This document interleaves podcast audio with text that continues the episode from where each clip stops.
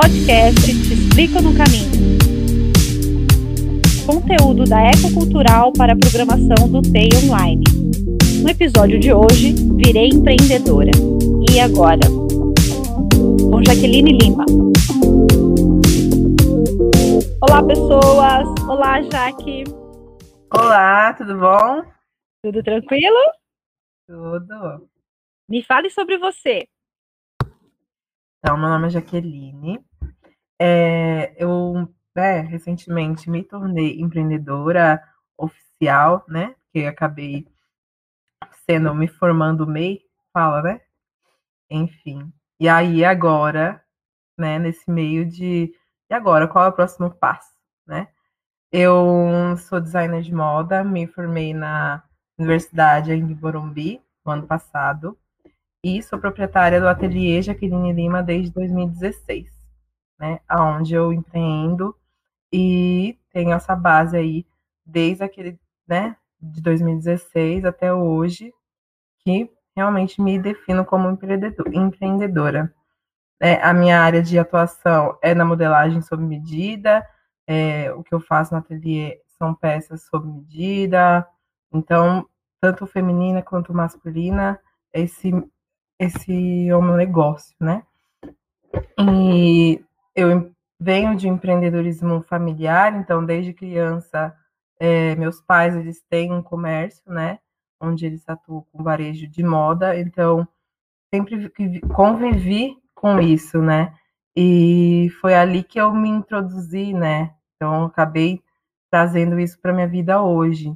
Então durante quatro anos também eu trabalhei com eles, trabalhei desde os meus 16 anos, trabalhei com eles é, como vendedora e trouxe aí um pouquinho dessa bagagem para o meu negócio hoje, né? E também eu atuo como pesquisadora na área de moda, sustentabilidade e inclusão social no colóquio de moda. É uma parte que eu sempre admirei é na, na pesquisa e o segmento que eu mais é, faço assim a pesquisa a fundo é o plus size que é um dos segmentos que eu mais me interessei ao longo da faculdade e também foi um dos motivos de entrar né, na moda. É, e eu tenho como a costura, né, o meu o meio do meu trabalho, a minha paixão, né? Então, é, é isso um pouquinho sobre mim. Então você já vem de uma família empreendedora, né? Isso. E como assim, você se viu nessa pandemia? Aflorou mais ainda? Porque empreendedora você já era sempre, né? Sempre foi uhum. empreendedora, no caso. Isso. Então, na pandemia foi meio, como posso falar, altos e baixos, né? Acho que no começo foi um baque, né? Lá para março foi meio com um baque, então eu parei muito, acho que muito por conta da saúde mental, que ela não tava lá aquelas coisas, né? Então me permiti dar esse tempo e muito também por conta de não ter, é, não poder ter aquele contato com as clientes. Como é sob medida, muitas vezes eu tenho que medir o corpo, né?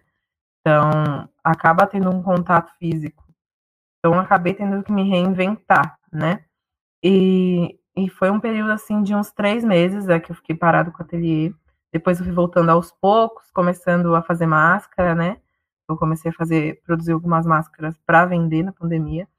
E depois eu fui voltando a fazer algumas peças, pedia para as clientes mandar a medida, né? Elas mesmo que tiravam a medida. Na hora de também fazer o ajuste, alguma coisa do tipo, a gente tinha que né, ter todos os cuidados para né, não ter contato tão, né, tão próximo. E depois, assim, mais pro final do ano, foi, assim, acho que foi uma, uma das voltas mesmo do ateliê. Eu comecei a produzir mais, né, que deu uma, uma folga também na, na questão do, do Covid, deu uma melhorada, mas depois, né, veio com tudo. É, e aí, em janeiro, também, com outra questão, eu comecei a dar aula, então, é, introduzi no mercado de outra forma também, então, além de empreender minha vida como costureira, como modelista, comecei a empreender minha vida como professora, né? que também é, hoje é uma das partes que eu amo, né, de paixão. E foi assim, momentos de reinvenção, né? Então a pandemia ela traz assim um desconforto gigantesco, né? Muitas incertezas, mas tipo, me fez reinventar o que eu sou hoje. Se então agora agora você leciona também, é isso? Isso, isso. E o que Tanto você ensina? Então, eu dou aulas de cursos de nos cursos de costura, né, de corte e costura, é, modelagem básica, mulagem. Então, depende muito da necessidade, tanto da, da escola, né?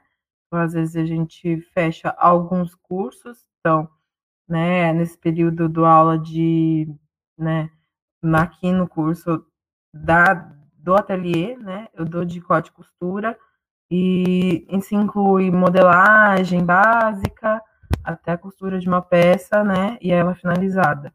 Né? Geralmente aqui no, no curso da, da, da, do ateliê eu deixo livre, então a, a minha aluna ela chega fala, ah, eu quero aprender isso hoje. E geralmente, né, como é, é, um básico, então eu falo, pegue algo básico, né? Então a gente desenvolve isso na aula e geralmente elas conseguem fazer tipo uma peça por aula. Ia ser muito legal, elas se sentem tipo muito é um desafio e elas conseguem, sabe, concluir. Então, é muito legal para elas. E você acha, assim, que, sei lá, uma pessoa que nunca costurou, consegue costurar em uma aula só? Ou não? Então, quando ela nunca costurou, geralmente tem né, um curso básico para isso. Então, a gente começa né, introduzindo ela na costura, então, para ela começar a pegar uma segurança mesmo. E aí, das próximas aulas, geralmente na quarta, quinta aula, ela começa, né, a fechar peça, né, fazer uma peça realmente do zero, ela mesma costurando. Para quem nunca pegou uma máquina, é bom conhecer perfeitamente tanto o funcionamento quanto, né, a manusear, né, a peça na máquina. Então, é, é é possível, sim, num curso de 10 aulas, a pessoa que nunca aprendeu, nunca soube, nunca pegou uma máquina, sair, né? Pelo menos com o básico da costura, de fechamento. Então, é sim possível.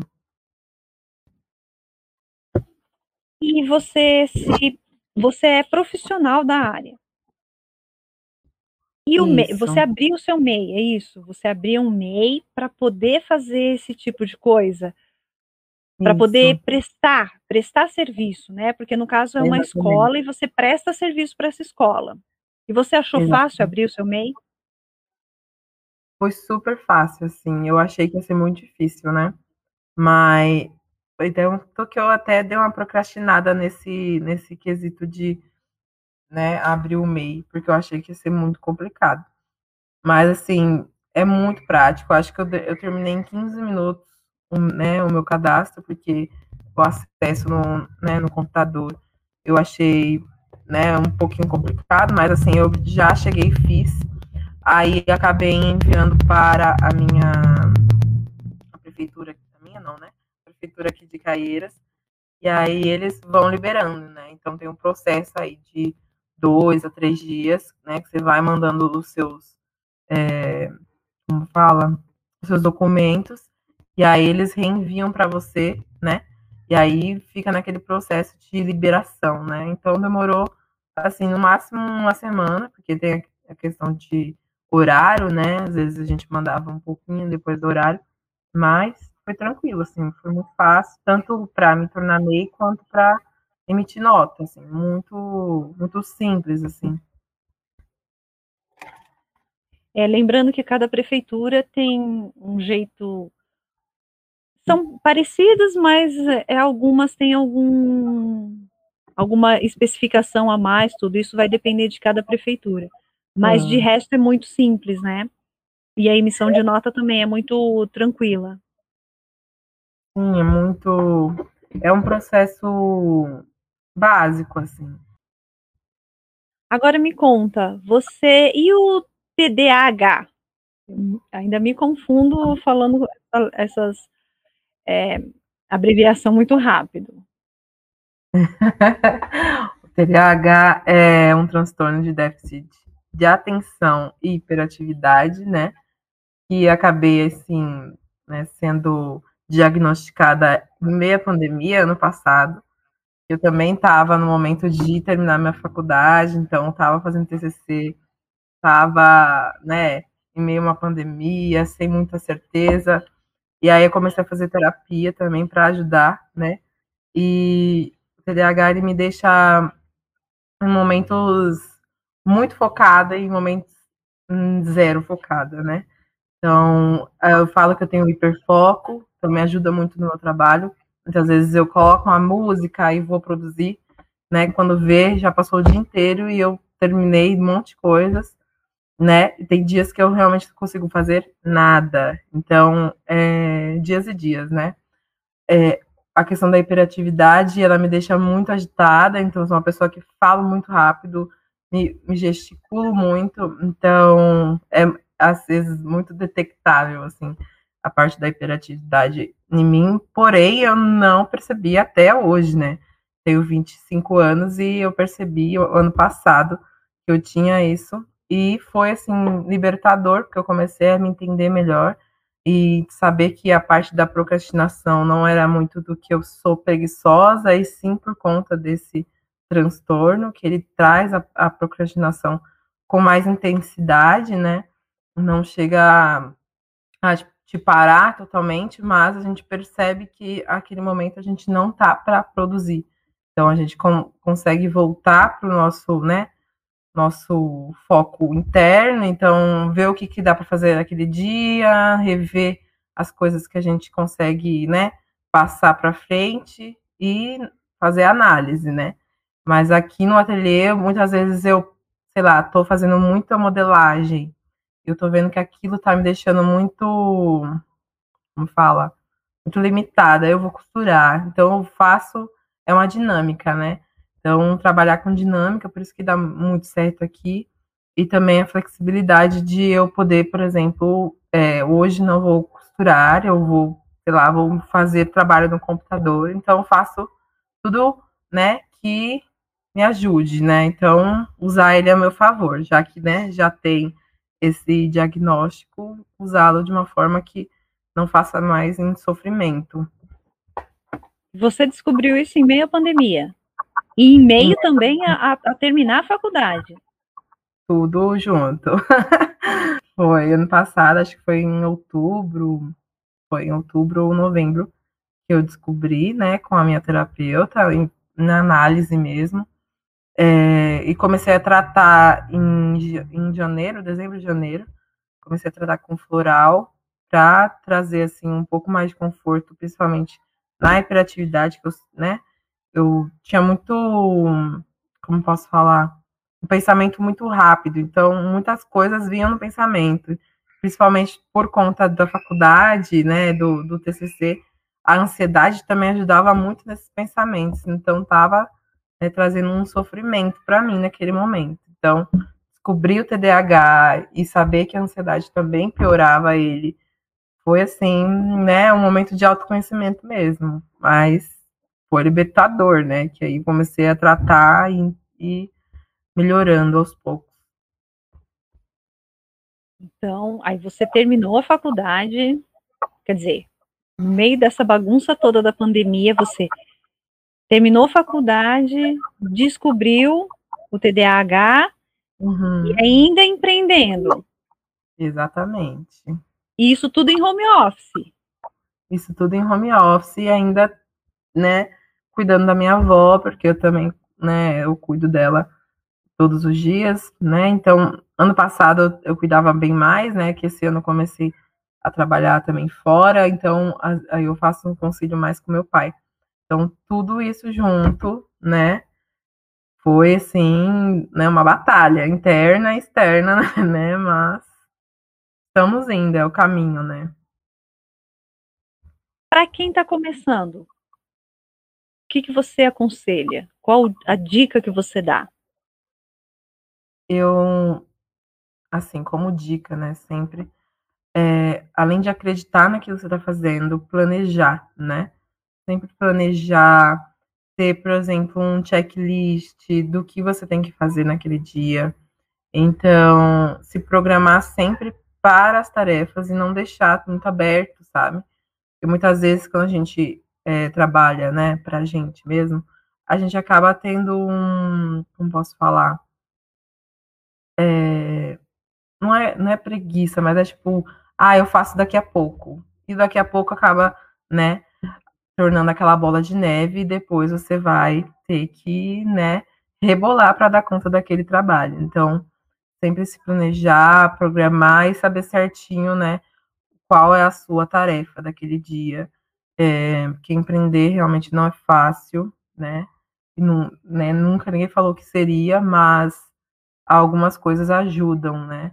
E também a questão financeira. Eu ainda, né, peco muito nisso. Então, entender que aquele seu negócio ele precisa de um investimento, ele precisa ter um dinheiro ali, né?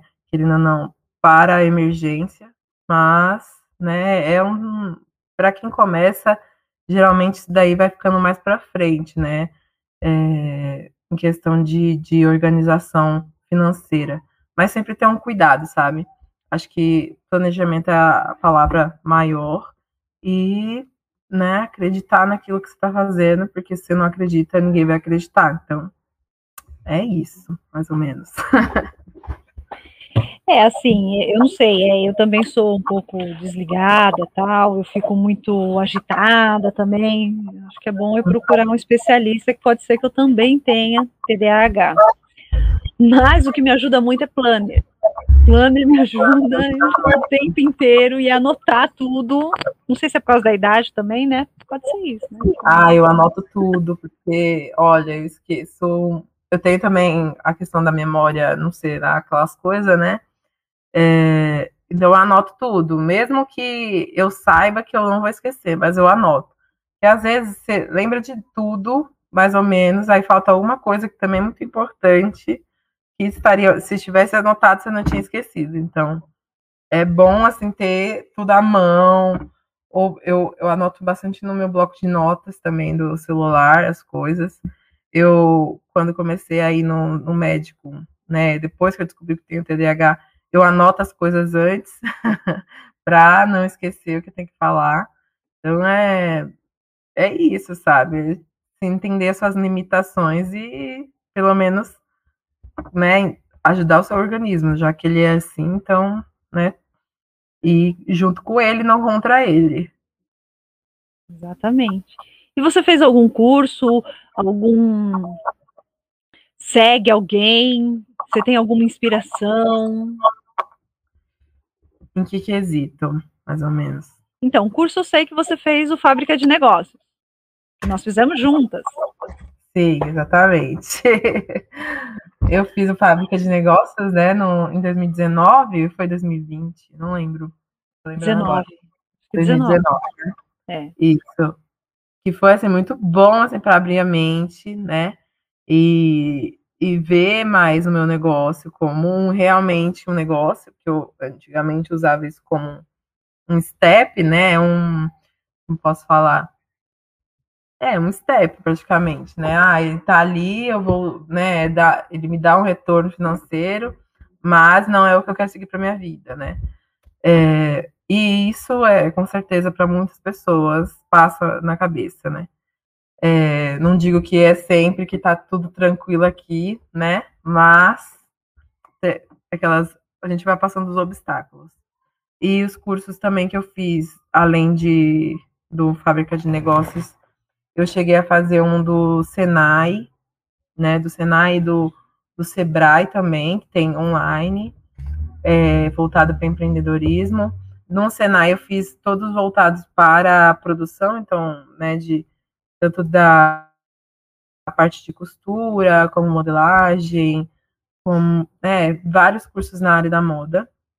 É, pessoas que eu sigo, ah, eu sigo várias pessoas, mas a minha memória que, que é linda, né? Eu não vou lembrar praticamente de nomes, que não é uma coisa que para mim é fácil de lembrar, mas eu sigo várias pessoas no Instagram, qualquer coisa eu abro aqui e passo alguns nomes. É, qual foi a outra pergunta? A sua inspiração. Inspiração? É, se diz pessoa ou. Ah, de um tudo. De um todo, inspiração. Ah, eu não sei, olha. A gente tem. Eu, eu, por exemplo, eu tenho. Eu gosto muito de um ele, na, na, verdade, ele já não é mais nem influencer, né? Mas eu, quer dizer, ele não é nem mais empreendedor, ele já é quase um influencer que é o Peter Paiva. Eu acho esse cara excepcional. Hum. De um tudo, né? Porque ele, ele consegue parar tudo, ele consegue fazer tudo. E eu me inspiro muito nele. Não, até queria saber fazer sabonete, até tentei, mas não é bem o meu, meu ramo, né, no caso. Sim, sim. Olha, sabe que eu pensando assim, não me vem ninguém à cabeça. Ah, com uma memória boa, né? Né? Não, é, realmente.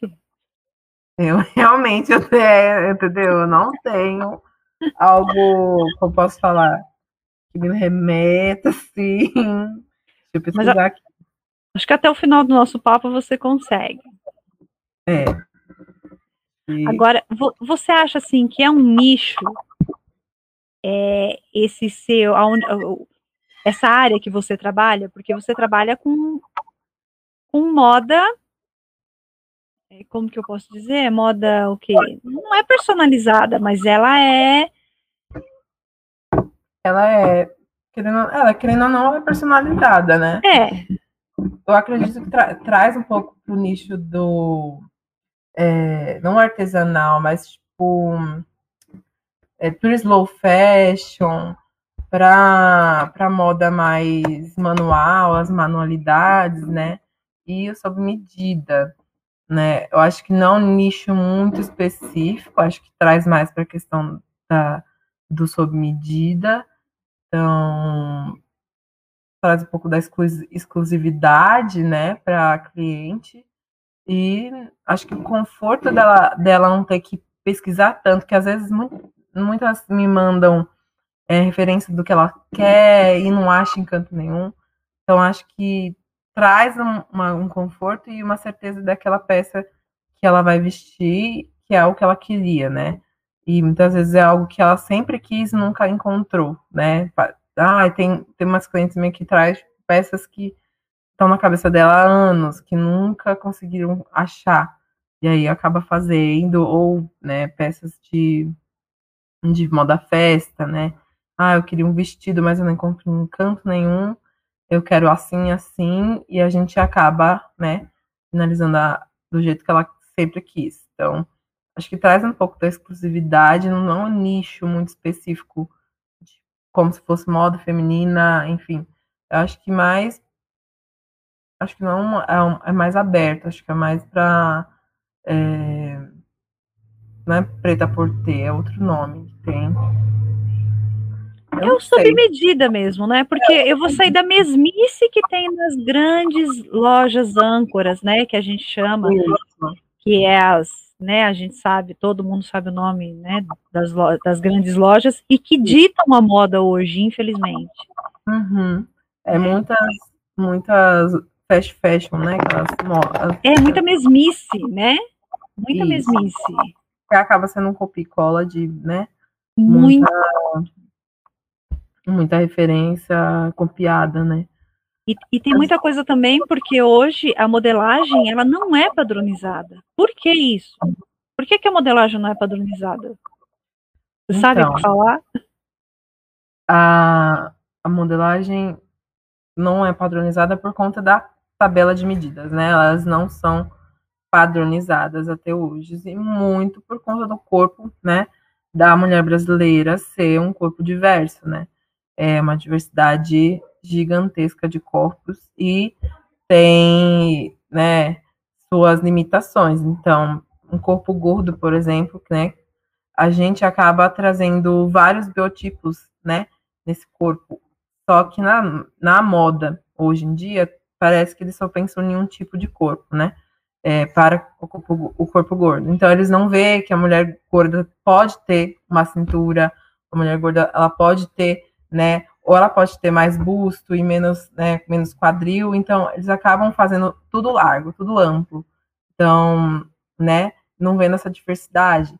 Então acaba que a gente precisa mesmo de uma, uma análise profunda, né, dessa, dessas medidas, dessa, nessa, dessa diversidade que tem de corpos, tanto na mulher gorda quanto na mulher magra, é, o padrão, né, traz ali uma diversidade gigantesca, porque às vezes você usa 40 numa, numa marca e na outra marca você usa 46, entendeu? Então é muito uma oscilação muito grande.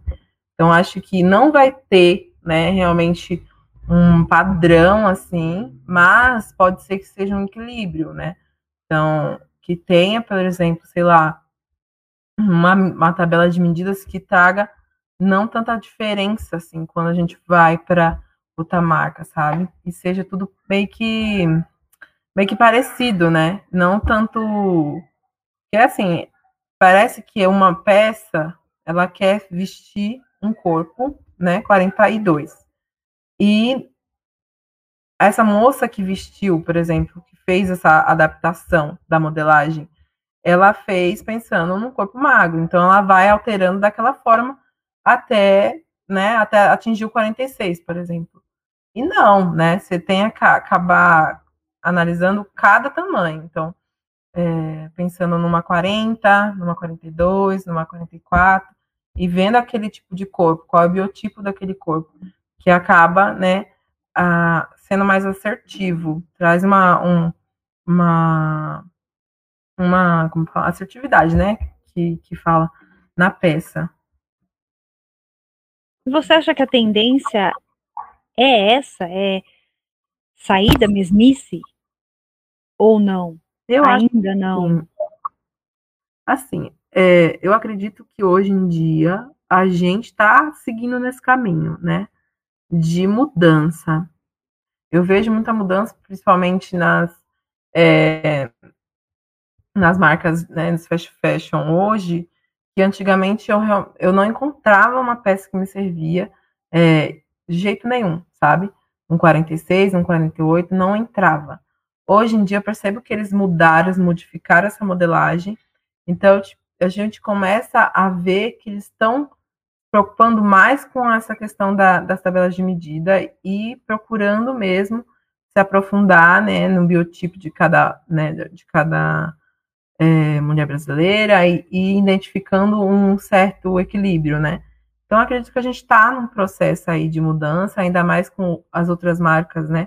Que vem aí entrando com a moda plus size, com a moda petit, então tá trazendo, né, outra visão aí do, né, da moda e não apenas aquela moda fechada que era, ah, eu só vou vender do, tam, do tamanho tal ao tamanho tal e as pessoas que estão nos extremos, né, que vão atrás, que, caçem mesmo. Hoje em dia eu vejo mais, né, com mais frequência, é, mas ainda está muito difícil, assim, ainda é uma coisa que precisa ser mudada realmente para vir a inclusão, né, que a gente tanto quer, que é meio utópica, mas não é uma coisa que é impossível, né? Mas eu acho que com a pressão geral, porque está tendo uma pressão geral, eu acho que a tendência é ir diminuindo essa diferença, tanto de tamanhos quanto de, ai não, roupa larga é para gordinha, roupa mais apertadinha é para magrinha. Eu acho que a tendência é essa, né? Eu sou, eu sou, eu, eu não sou gorda, eu não sou, eu não sou magra também, mas eu não gosto de roupa apertada. Eu gosto de roupa larga. Né? Eu, eu, sou, sou mais o estilo confai que eles estão falando agora, que eu descobri uhum. recentemente, que é o estilo que eu gosto, que é a roupa larga, uhum. do que outra coisa. Aí tem aquilo lá, ah, roupa para menina, roupa para senhoras. É. Acho que é muita rotulagem, não é? É, é, acaba sendo né, uma, uma caixinha, né? Vamos colocar você numa caixinha tal, na caixinha tal. E não, a gente, assim, até que a pressão hoje em dia que tem, né? é, tanto dos movimentos body positive, corpo livre, ele traz essa questão de é, a gente pode vestir o que a gente quiser, né? O que o nosso corpo quiser. Então, acho que isso traz aí uma mudança ainda mais intensa, né, no, na moda, é, tanto que muitas falavam, ai, não, gordinha não pode usar um cropped, né, quem é gordo não pode usar uma saia curta, e quem disse, né, por que não pode, né, então, acho que isso ajuda muito, né, nessa mudança, e que, né, que vem aí cada dia mais presente no nosso dia a dia. E para o empreendedorismo isso é muito bom, né? Porque eu acho que cada uma vai achando o seu nicho. Exatamente, que aí acaba sendo, né, como posso falar, mais abrangente, né? Não atinge só aquele nicho que o, o empreendedor, né, que acaba ele, ele, tendo que nichar para poder focar naquele, né, naquele, naquele projeto, naquele segmento que ele está trabalhando, mas quem é consumidor, ele acha melhor, né? Acha mais fácil e para o empreendedor é mais, né? mais legal porque ele acaba vendendo melhor, né? Ou né, entregando melhor seu trabalho. Então é mais eu acho que é positivo tanto para quem consome, tanto para quem vende, né? Eu lembro que o, acho que foi o seu TCC, não foi? Que era de roupas é, para motociclistas, meninas. Não foi? É, esse daí, esse daí foi um projeto que eu fiz, acho que foi no quinto semestre, quinto semestre. E foi, né, de motociclistas, né? Eram motociclistas mulheres, e a gente pensou nelas por conta de, de ver que havia assim um sexismo, né, um machismo muito presente na naquele meio e também a gente percebia que não tinha roupas para elas assim que eram tão adaptadas quanto para os homens, sabe? É como se, tipo, é, não, mas mulher de, pilotando moto, como assim, né? E parecia que a moda é, não enxergava aquelas mulheres, né? Hoje em dia eu vejo mais, né? Depois daquele, né, daquele trabalho que eu fiz, eu percebi que hoje em dia tem mais segmentos para essas mulheres, só que ainda tem uma defasagem muito grande, né? E foi muito interessante, porque a gente enxergou muito a anatomia delas, então, por conta de ficar muito tempo sentada, né, na moto, é, quando elas vão viajar, quando elas vão para trabalho muito longe, né, e acaba tendo um desgaste em certas partes das peças e precisa de conforto, né, além do conforto, que seja também uma estética agradável, que era uma coisa que elas falavam que era muito masculinizada as peças que elas iam atrás, então foi muito legal, assim. E o meu TCC, né, no passado, foi para mulheres pulsais, né, mulheres gordas, e a gente fez biquínis, né, e por conta da nossa escolha, a gente acabou escolhendo esse meio por meio de pesquisa, então, que, que né, qual que era a parte mais difícil das mulheres encontrar, né, e era o beachwear, elas falavam que o que elas encontraram é, tipo, peças como se fosse para senhoras, né? Vamos falar, não sei como fala. Mas é tipo tudo básico, tudo grande, sabe? Não tinha uma coisa que era uma estética jovial, sabe? Era algo que era passado, né? Que elas já estavam cansadas de, de consumir e também por quanto a gente a gente pesquisar, porque a gente fez pesquisas é, né, etnográficas e a gente via que quanto mais o corpo dessa mulher era exposto, mais ele era julgado, né? mas ele era, era ele acaba sendo ofendido muitas vezes nas redes sociais, né? Tanto que a Thais Carla foi um dos, das nossas pesquisas trouxe ela, né, para a pauta e quando ela né, ficava de biquíni, de, né, uma vez ela fez uma foto da Globeleza, é, ela sofreu muitos ataques, né, de, de hater, enfim, falando, né, coisas horríveis, né, que não cabe falar, porque é, não é uma coisa que eu gosto de estar tá falando, mas foi por conta disso, né? A gente falou assim, já que é, isso causa um desconforto tão grande, eles vão ver, eles vão ter que se acostumar com isso, né? Então a gente traz esse choque de realidade aí para nossa vida e, e é, né, renasce aí com, nossa, com a nossa marca, querendo que elas sejam cada vez mais felizes, né, no vestir e não trazendo uma né, mais uma vulnerabilidade, né, além do dia a dia, já é, né, daquele jeito, né, com olhares, enfim. E agora sim, falando, já que nós tocamos nesse assunto de roupas masculinas, femininas, e saia para homem? saia Rola? É. Rola, rola sim. Tem várias marcas fazendo, né? Eu acho, eu acho lindo, porque eu falo que é um, né, um rompimento aí com padrão. E, e tudo que vai romper com isso, para mim, eu acho incrível. É, acho que o Bruno Galhaço, ele usa bastante saia, eu já vi várias vezes. E eu acho, eu acho lindo, né? Para mim, é, eu já vi algumas marcas, mas eu não lembro os nomes das marcas, né? Porque, como eu já disse aqui, minha memória não é lá aquelas coisas. Mas tudo rola. Eu acho que, né? Independente de, né, de saia, shorts, enfim, qualquer coisa que a pessoa se sentir tranquila, né, em vestir, tá tudo bem, tá tudo certo, né? E para mim tá tudo tranquilo, assim, não tem problema. Seria uma tendência é, roupas unissex? Então, ela vem aí com um segmento a gênero, né? É. Traz. É. É, eu acho que já não é mais tendência, já é uma coisa que tem que ser, tipo, né? Realidade. É realidade, já é. Porque não tem gênero. A roupa é roupa, né? É um tecido. Então, ela pode servir de forma, né, que a pessoa se sentir bem, tá tudo certo, sabe? É, qualquer roupa, para mim, hoje em dia é a gênero. Agora, as partes que mais incomodam pode ser a ergonomia, né? Que a ergonomia do corpo da mulher é um pouco diferente da do homem, principalmente de calça, né? Mas de resto, para mim tá tudo, né? Tudo normalizado em questão de que antigamente era algo muito contestado, né? Para mim é tudo tranquilo. Eu acho que as coisas vão se normalizando, né? Como esse novo normal que já não é mais novo. Isso. Tipo, não que seja que não seja normal, né?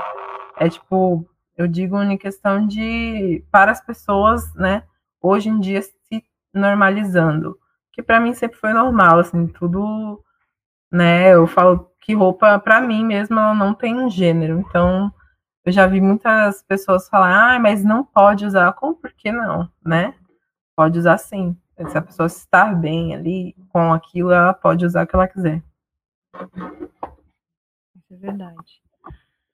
Ai, Jaque, então eu acho que é isso. Eu acho que deu para a gente entender exatamente como você é empreendedora, como você chegou aonde você está, aonde você vai, que é muito alto, eu sei, tenho certeza disso.